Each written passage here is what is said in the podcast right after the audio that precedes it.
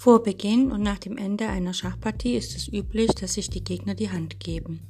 Den Handschlag zu verweigern, wie es zum Beispiel Anatoli Karpov bei einer Partie der Schachweltmeisterschaft 1978 mit seinem Herausforderer Viktor Krotschnoi tat, gilt als unsportlich.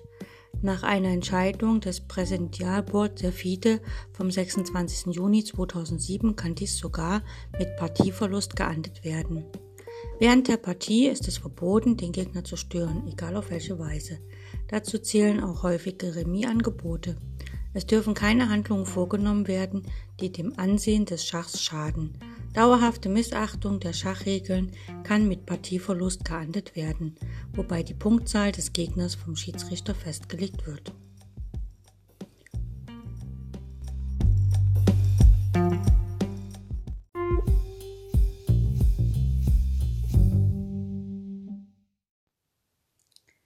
Herzlich willkommen zum Endspielkurs im Blindschach. Ich habe die meisten Beispiele aus dem äh, Endspielkurs von Jeremy Sillmann entnommen. Das ist ein Schachbuch. Das nennt sich Vom Anfänger zum Meister. Ein sehr empfehlenswertes Buch. Und ich wünsche euch ganz viel Spaß bei all den Übungen und los geht's!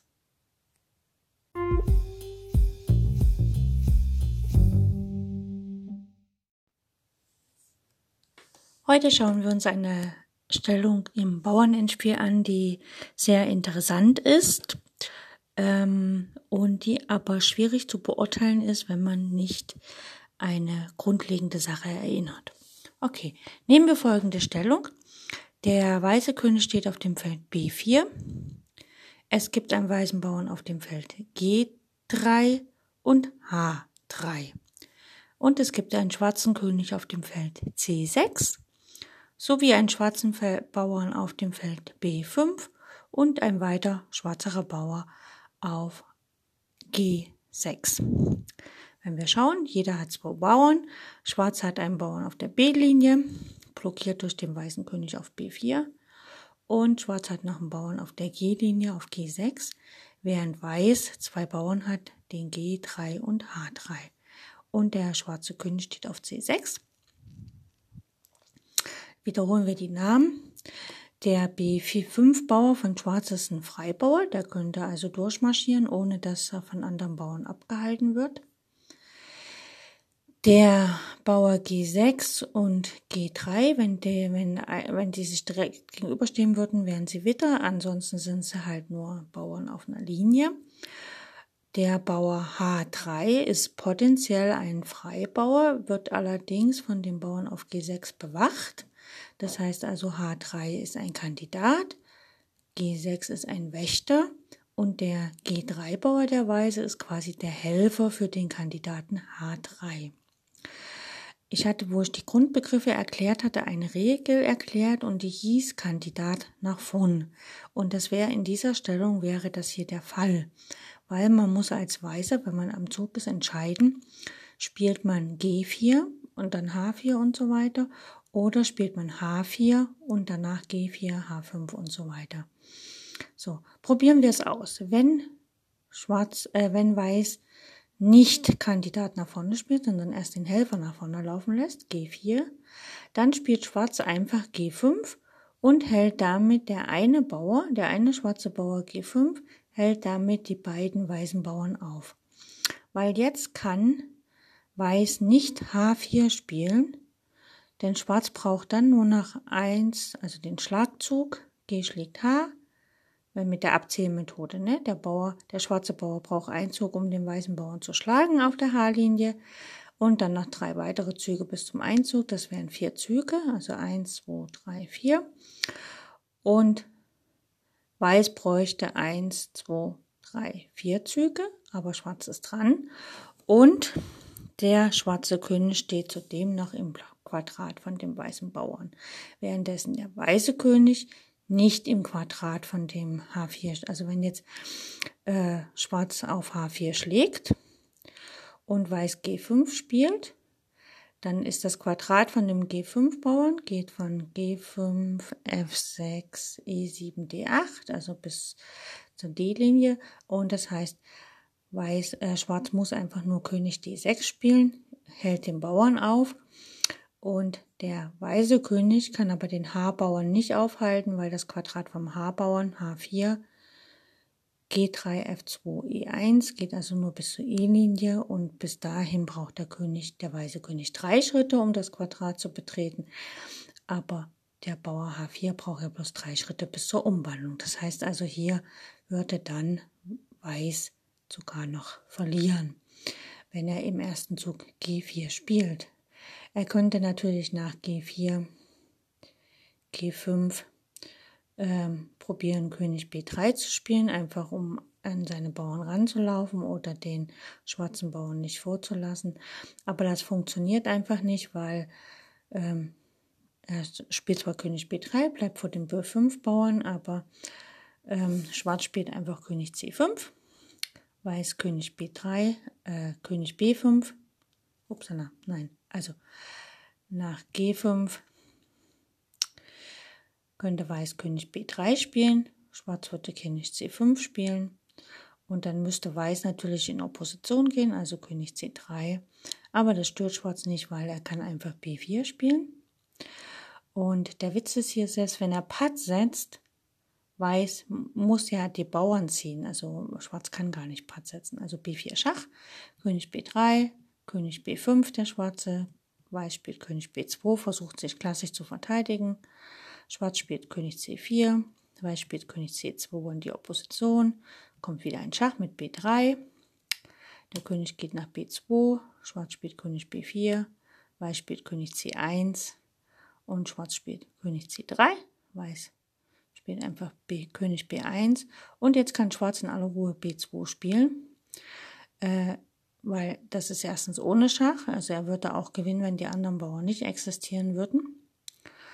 Und äh, wenn jetzt Weiß aber H4 versucht, wie gesagt, dann zieht der schwarze H-Bauer mit Schach ein und der weiße G-Bauer würde halt nicht mit Schach einziehen und damit wäre die Partie definitiv für Weiß ähm, ja, für Weiß verloren, weil halt der schwarze Bauer mit Schach einzieht.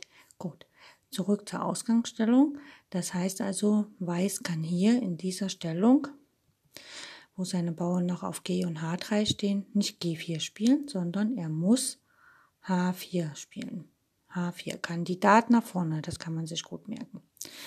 Okay, Schwarz versucht halt König D5, er versucht die beiden weißen Bauern aufzuhalten und Weiß spielt G4. Schwarz spielt König E4, er versucht halt wirklich die Bauern aufzuhalten, von hinten zu kommen. Und Weiß spielt jetzt H5. Man bedenke das Quadrat des H5s. Da steht gerade der schwarze König nicht drinne. Schwarz schlägt auf H5 und Weiß schlägt auch auf H5. Das Quadrat des Bauern ist jetzt äh, fünfte Reihe und E-Linie. Und dann kommt König F5, H6, König G6, H7, König schlägt H7, ne, also der Bauer war nicht durchzubringen, aber Weiß hat Zeit, den Bauern auf B5 zu schlagen, damit sind beide Könige übrig und es ist nicht ausreichend Material äh, vorhanden, um die Partie irgend um dass irgendeiner die Partie gewinnt. Das heißt also hier in der Ausgangsstellung ging es nicht darum, dass Weiß gewinnt, ne, dafür waren die Bauern zu weit weg, wenn jetzt der schwarze König nicht auf C6 äh, gestanden hätte, sondern auf A6, dann hätte es gereicht für den Gewinn, ne, weil dann können die Bauern einziehen und der König wäre nicht im Quadrat gelandet. Aber so muss Weiß halt einen Weg finden, die Partie äh, für sich am besten zu gestalten. Das heißt, er muss halt einfach äh, versuchen, Remis zu halten. Und das schafft er nur, wenn er den Kandidaten nach vorne setzt, nicht den Helfer.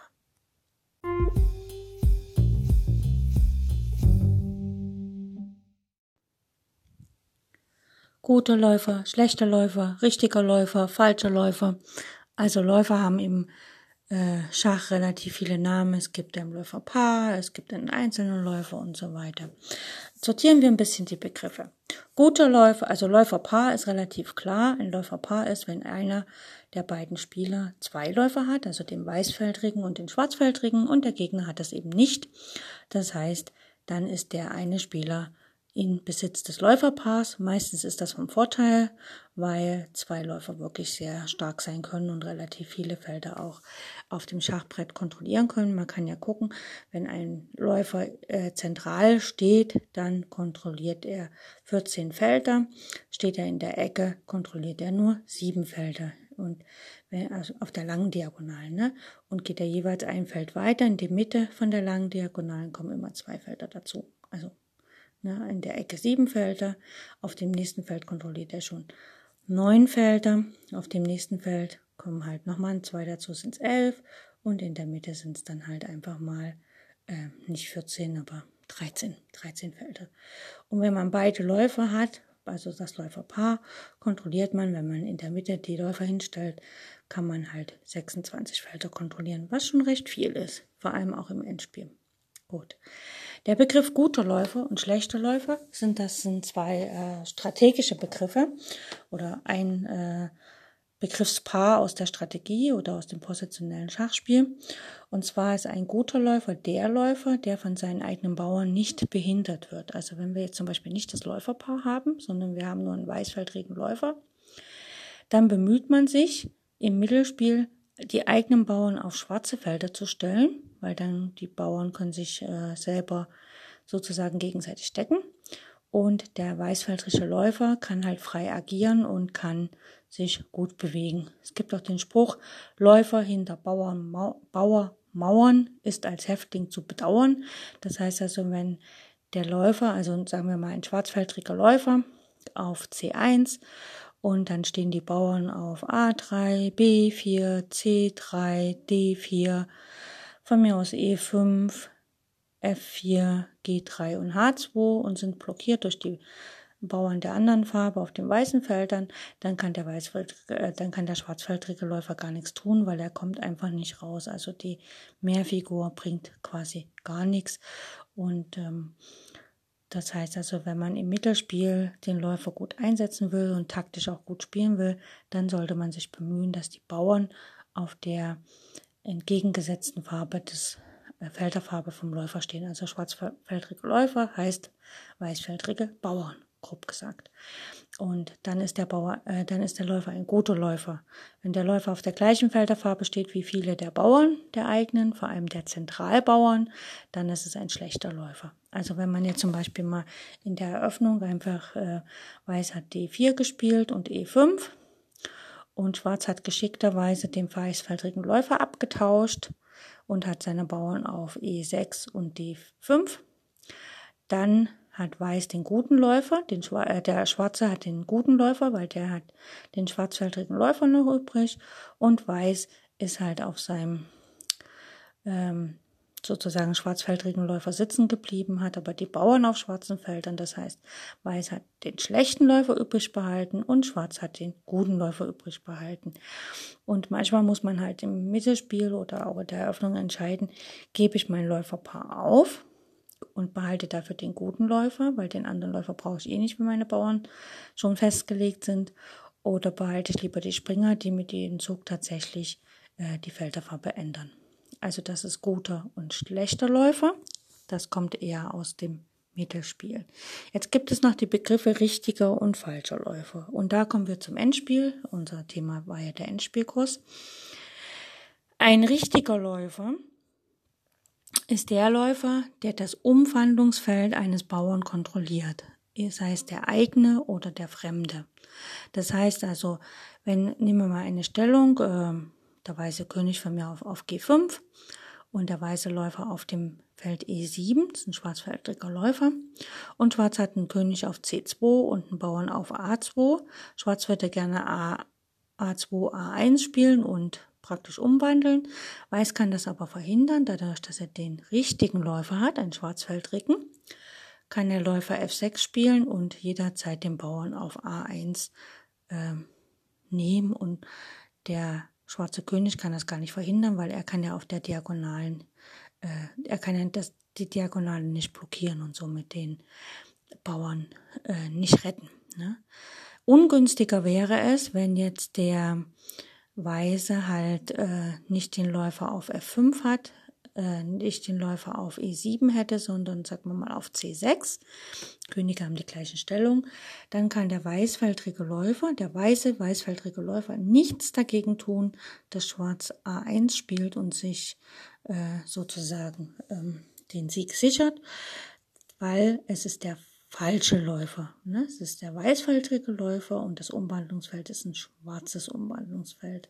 Und man kann im Grunde ähm, fürs Endspiel ist das relativ wichtig, wenn man die Entscheidung treffen muss, wann gehe ich mit meinem Bauern an einem gegnerischen Bauern vorbei. Also nehmen wir mal an, ähm, Weiß hat einen Bauern. Ähm, das mal hier folgendermaßen. Ähm, sagen wir mal, Weiß hat einen Bauern auf ähm, H6 und Schwarz hat einen Bauern auf G7 und Weiß hat von mir aus jetzt noch einen König, sagen wir mal auf B3 und Schwarz hat einen König auf, sagen wir mal B6 und Schwarz hat noch einen Läufer und zwar hat er noch den Läufer auf ähm, hm, ja, sagen wir mal, er hat den Läufer noch auf dem Feld B1. Ja, das ist ein weißfeldriger Läufer. Und jetzt muss Weiß entscheiden, schlägt er den Bauern auf G7 und versucht dann nach G8 einzuziehen oder lässt er, äh, setzen wir mal den Läufer nicht auf B, sondern sagen wir mal, der Läufer steht auf G2. Ne? Weißfeldriger Läufer von Schwarz steht auf G2. Ähm, genau. Und jetzt muss der Weiß entscheiden, spiele ich H7 und dann H8 oder nehme ich nach dem Bauern mit und spiele H6 schlägt G7 und dann spiele ich G8. Ne? So. Und hier ist ganz klar, Weiß muss, wenn er gewinnen will, muss er direkt H7 spielen Einfach weil das Umwandlungsfeld H8 ein schwarzes Feld ist und der Läufer auf G2 ist ein weißfeldriger Läufer. Ne? Würde stattdessen Weiß den Bauern schlagen, dann könnte Schwarz einfach Läufer D5 Schach spielen und der Bauer könnte niemals nach G8 äh, sich umwandeln. Das geht dann nicht. Also muss in der Ausgangsstellung der Weiße quasi ähm, sozusagen gleich direkt H7 spielen, um dann auf H8 umzuwandeln, was ein schwarzes Feld ist, weil der Läufer ist ein weißfeldriger Läufer. Deswegen ähm, kann man halt dann im Endspiel immer schauen, welche Felderfarbe hat denn der, äh, hat denn der Läufer.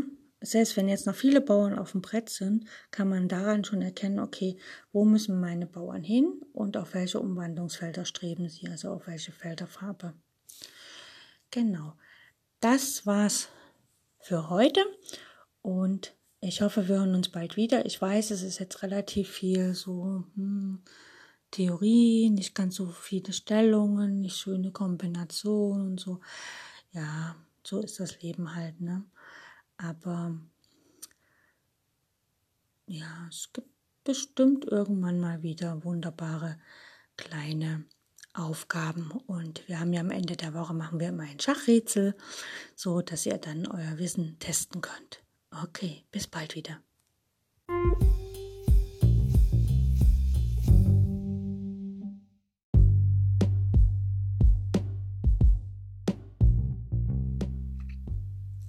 In jüngster Zeit ist die Bedeutung des Endspiels stark gewachsen.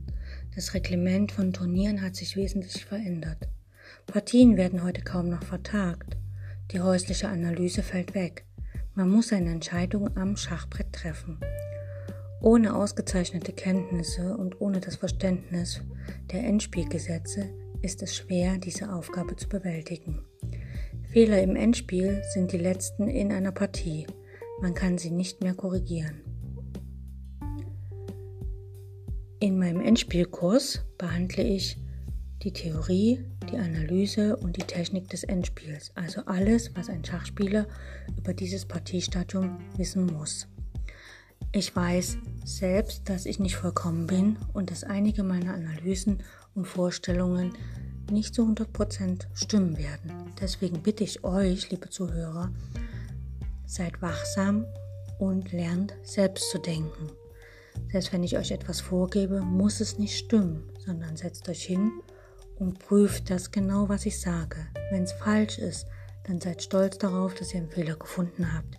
Ihr könnt mir über alle Kanäle schreiben und ich bin offen für Kritik.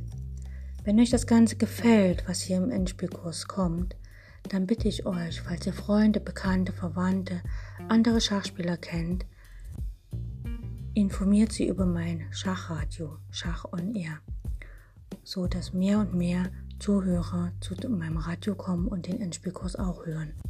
Ich freue mich auf die nächste Sendung.